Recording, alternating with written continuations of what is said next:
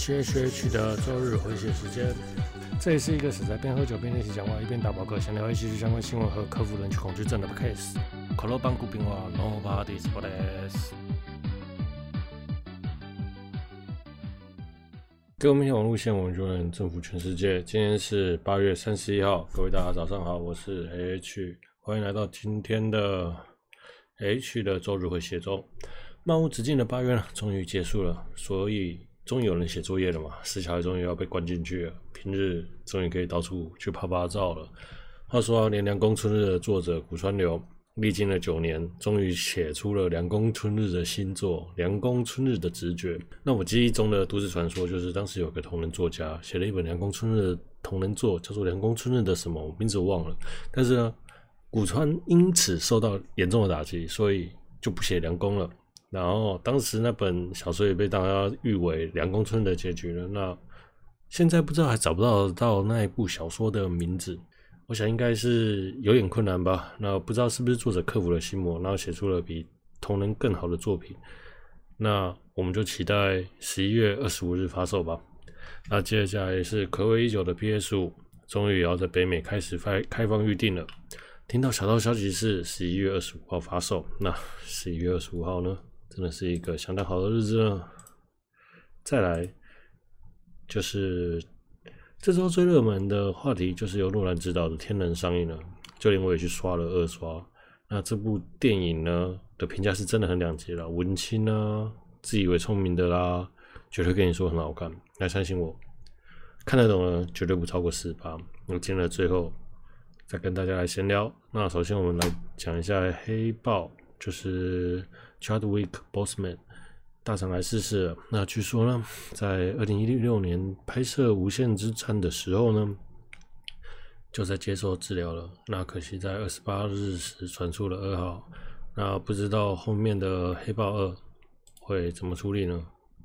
那说实在，我蛮喜欢黑豹演出的。但是其实，在黑豹之前，我有看过有一部电影叫做《激乐人心》，激悦人心啊，对。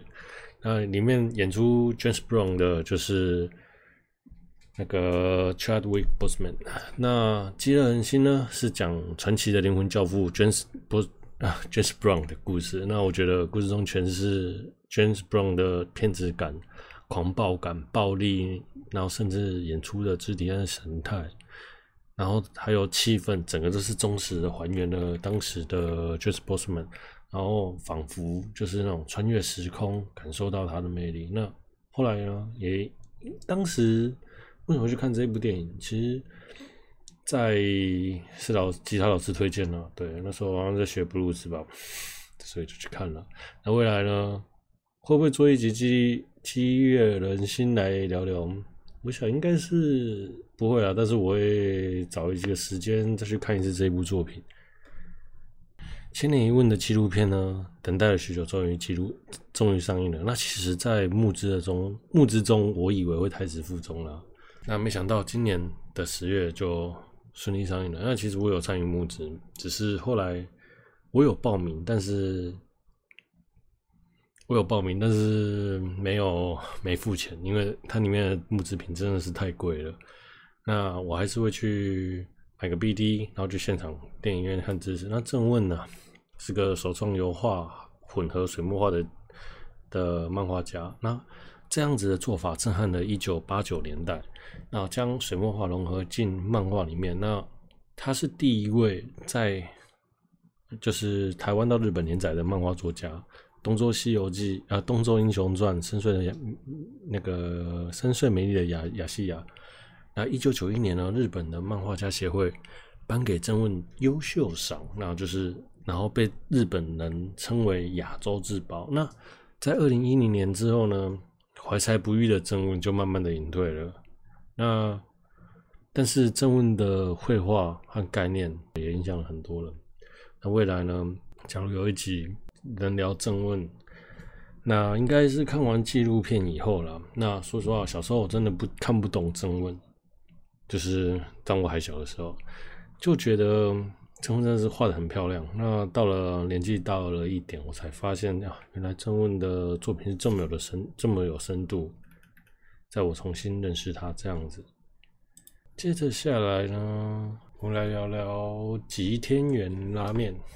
那说起吉天元拉面呢，我觉得它在万年楼下的吉天元拉面呢，外观看起来就有点像，嗯、工业废墟现代的设计感。好，没关系啦，无所谓。那我觉得在万年楼下，然后这个它的价格其实是蛮实在的。然后大约是两百上下，特盛约三百。那口味说实在真的不差，但是呢，那个味道就真的是有点阳春，你知道吗？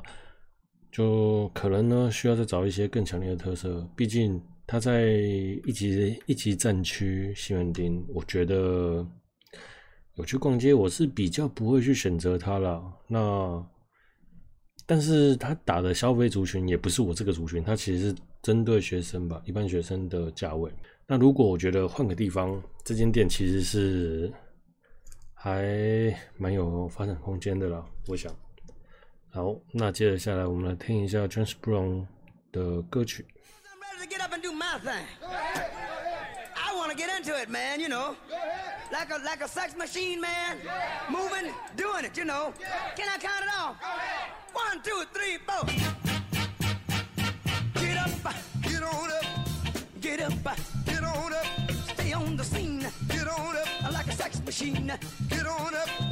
Get up, get on up. Get up, get on up. Stay on the scene machine. Get on up, get up, get on up, stay on the scene. Get on up, I like a sex machine.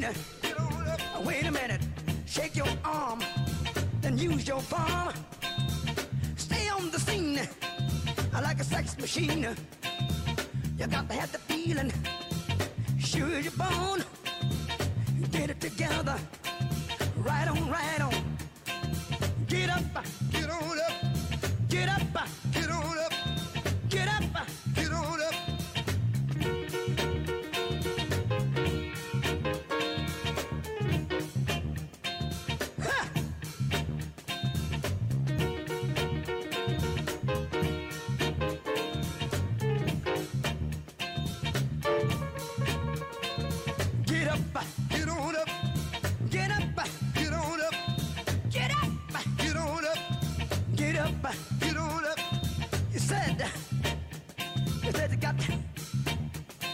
you said the feeling, you got to get. You give me fever and a cold sweat. The way I like it is the way it is. I got mine. Don't worry about his. Get up, get on up, stay on the scene. Get on up like a sex machine. Get on up, get up, get on up, get up, get on up. The bridge? Go ahead, take him on to the bridge. Take him to the bridge. Can I take him to the bridge? Yeah. Take him to the bridge. Hit me now. Come on, stay on the scene like a sex machine. The way I like it is the way it is. I got mine, dig it. He's got his. Stay on the scene like a loving machine. On the scene like a loving machine. Stay on the scene. I want to count it off one more time now. Go ahead, though. You want to hit it like it did on the top, fellas? Hit it like it did on the top. Hit it now. Get on up, get on up, get up, get on up, get up, get on up, get on up, get on up. Stay on the scene, get on up, like a loving machine.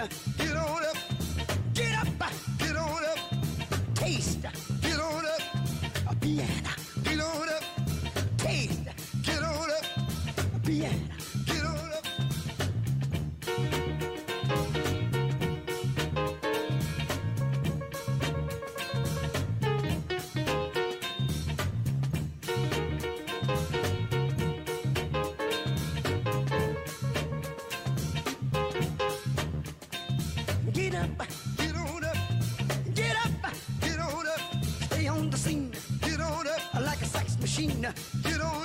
To have the feeling. Get on up, sure as you're born. Get on up, get it together, right on, right on. Right on, right on.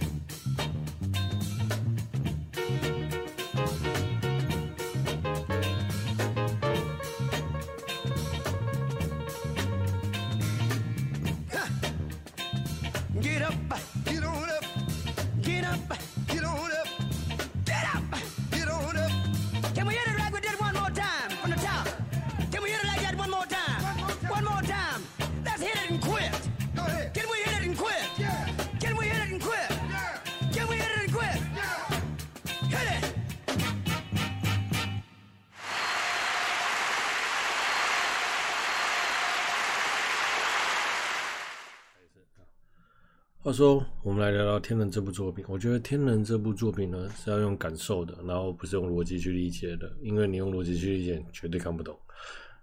嗯，不是看不懂，而是作者不会想让正常人看得懂。好，那要看这部电影前，我推荐要睡饱，精神要好，眼睛不酸的状态下去，然后带个朋友，确保你对故事理解没有问题。不要去尝试着完整的拼凑故事，那故事不难，只是若然没有叙述给观众知道，导致我们不停在思考拼凑，自我质疑是否漏看了什么。那若然呢，没有叙述的剧情情节，只是只叙述了它必要的剧情和解释，我觉得是导致人物故事扁平，让观众无法投入，然后不停的出现最大的问题。但是我觉得反派反而却是他的情感面上是塑造的超级成功，就是只有他有情感的感觉这样子。我习惯我们习惯看正常的动作，就会看到逆行的动作就会反应慢一步，然后导致观影的时候就会觉得眼睛疲累。所以呢，在看整部戏的时候，因为剧情的编排和效果，不停的思考和逆向动作，不停思考的逆向动作，呃，不停去思考逆向动作，好，会不停的出戏，然后就会看不下去。像是最后的大战，明明看得懂、能理解，然后因为顺行的军队和逆行的军队互相对战，你会就会觉得整部戏一头雾水。换去换个方式来说，观影时完全不去理会这件事情，然后去感受主角的行动和故事的魅力，其实是很棒的。我觉得跳脱以往的观影体验，这么说好了，就像是自己在脑海中感受故事的方向，然后。捕一轨诺兰的导演解说在脑海中，然后这种这种叫做导演叫你自己脑补，懂吗？那所以嘞，我在看第一次的电影的时候，尝试在每个环节试着用逻辑拼凑出整个剧情。那其实我还算是常接触这些作品、这种科幻作品的人。那其实很多细节电影中其实没有叙述，其实第一次观看。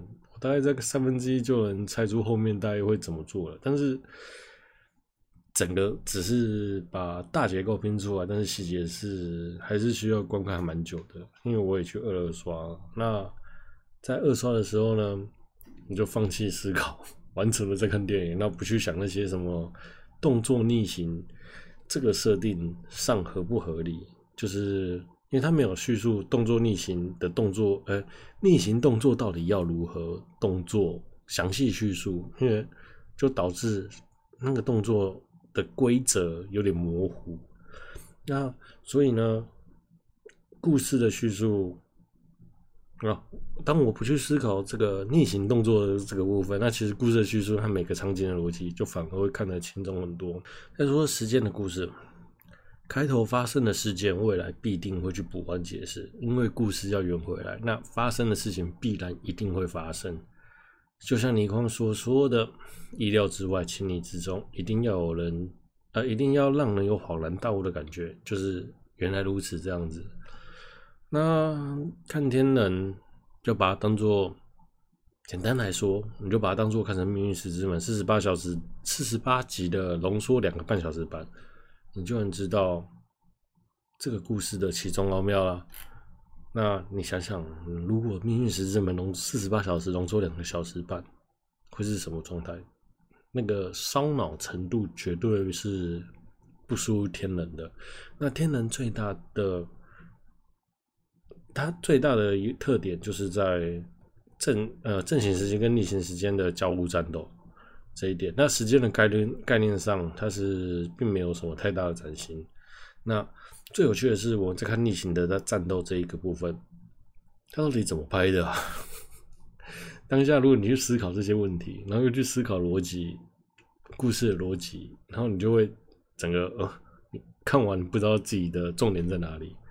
那所以呢，你就是就像陆兰讲的，用感受去看这部电影，第一次啊，那我相信就会懂得他想要表达的一些含义，或许就会觉得，哎、这部电影其实还蛮好看的。